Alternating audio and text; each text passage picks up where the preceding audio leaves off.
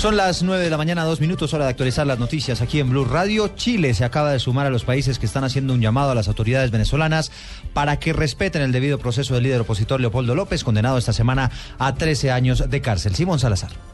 A través de un comunicado difundido por la Cancillería chilena, el gobierno de ese país afirmó que reconoce las facultades de los tribunales venezolanos tras la condena dictada contra el líder opositor Leopoldo López, aunque llamó a que se respeten las garantías judiciales de un debido proceso. El Ministerio de Relaciones Exteriores chileno aseguró que ha seguido con atención la situación de López, que el jueves pasado fue condenado a 13 años de cárcel por haber incitado a la violencia durante una marcha antigubernamental en el 2014. Asegura el comunicado, abro comillas, esperamos se observen las garantías judiciales de un debido proceso y la eficiencia de los recursos disponibles para que los afectados puedan reclamar una sentencia de primera instancia. Cierro comillas. El gobierno chileno también espera que el proceso contra el opositor venezolano se lleve a cabo con el pleno respeto de los derechos humanos fundamentales consagrados en diversos tratados internacionales. Simón Salazar, Blue Radio.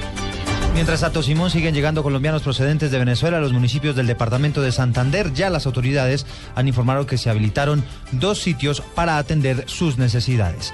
Desde Bucaramanga, informa Javier Rodríguez. Un plan de contingencia para atender a los deportados que llegan a Bucaramanga procedentes de Venezuela están realizando las autoridades porque a la fecha son cerca de 800 personas las que han solicitado ayudas, aunque se está depurando la base de datos para evitar que los avivatos se aprovechen de estos beneficios, como lo explica Miguel Gómez, director de la Oficina de Riesgo de la Gobernación de Santander. Se les va a atender, se les va a censar, se les va a dar un código para que directamente, una vez se verifique esta información con Migración Colombia, se les va apoyar con un subsidio de arrendamiento. Este subsidio de arrendamiento llegará directamente a los arrendatarios por intermedio del Banco Agrario de cada uno de los municipios. En Bucaramanga, Barranca Bermeja y San Gil se encuentran estas personas procedentes del vecino país en casas de amigos y familiares. En Bucaramanga, Javier Rodríguez, Blue Radio.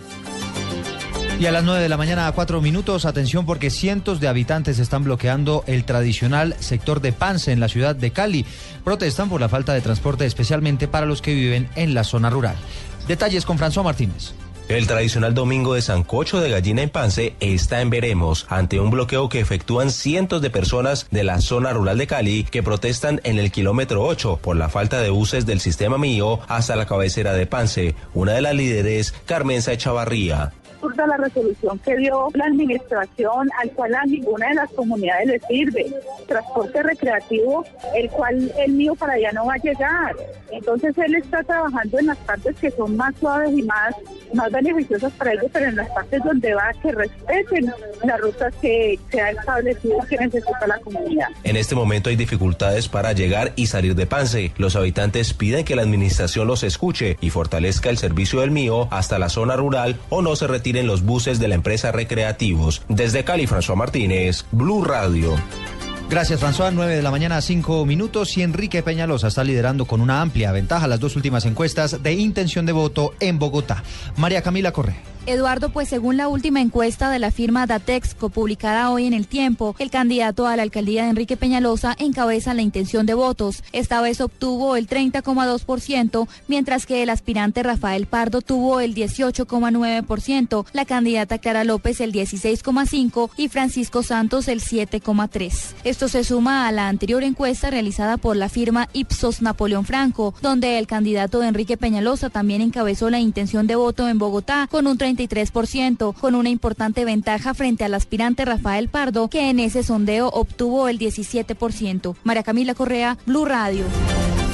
Ya son las 9 de la mañana, 6 minutos en Información Deportiva. Les contamos que habrá jornada de clásicos en las jornadas internacionales, ligas internacionales, donde hay futbolistas colombianos. Carlos Vaca y Jason Muriño serán hoy rivales en el clásico entre el Inter de Milán en el fútbol italiano. Joana Quintero. 14 jugadores colombianos en siete ligas internacionales estarán en acción hoy. Algunos de los partidos más destacados son en la Liga Premier Inglesa, donde Carlos Sánchez estará con el Aston Villa, que se medirá al Leicester City sobre las 10 de la mañana. En Italia estará Duan Zapata con el Udinese a las 11 de la mañana ante el Lazio. A la 1 y 10 de la tarde, Teófilo Gutiérrez y Freddy Montero con el Sporting de Lisboa jugarán ante el Río Ave. En la Serie A del fútbol italiano, Carlos Vaca y Cristian Zapata con el Milan jugarán ante el Inter, donde también hay presencia colombiana colombiana con Jason Murillo y Freddy Guarín a la 1 y 45 de la tarde. Y en la primera división del fútbol argentino, posiblemente Eder Álvarez Balanta estaría con el River Play ante el Boca Juniors en el superclásico del fútbol argentino. Aquí están las palabras del defensor colombiano. Yo, más allá de que tuve ciertas lesiones y ciertos inconvenientes, yo tengo la posibilidad de jugar, de sumar minutos, eh, de buscar partido tras partido mejorar y conseguir un cierto nivel que, que me haga acto y digno de estar en esta, en esta institución. Balanta estaría de nuevo en la titular después de estar como suplente por una lesión. El partido será a las 4 y 15 de la tarde. Joana Quintero, Blue Radio. Noticias contra reloj en Blue Radio. 9 de la mañana, 7 minutos. Noticia en desarrollo. El gobierno alemán está estudiando aplicar desde hoy mismo medidas para restablecer temporalmente los controles fronterizos por la masiva llegada de refugiados a su territorio, según dicen fuentes del gobierno de Austria citadas por medios de comunicación.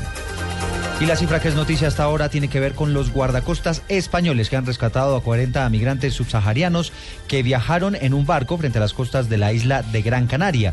El grupo de 33 hombres, 6 mujeres y un niño fueron trasladados al puerto de Arguinequín.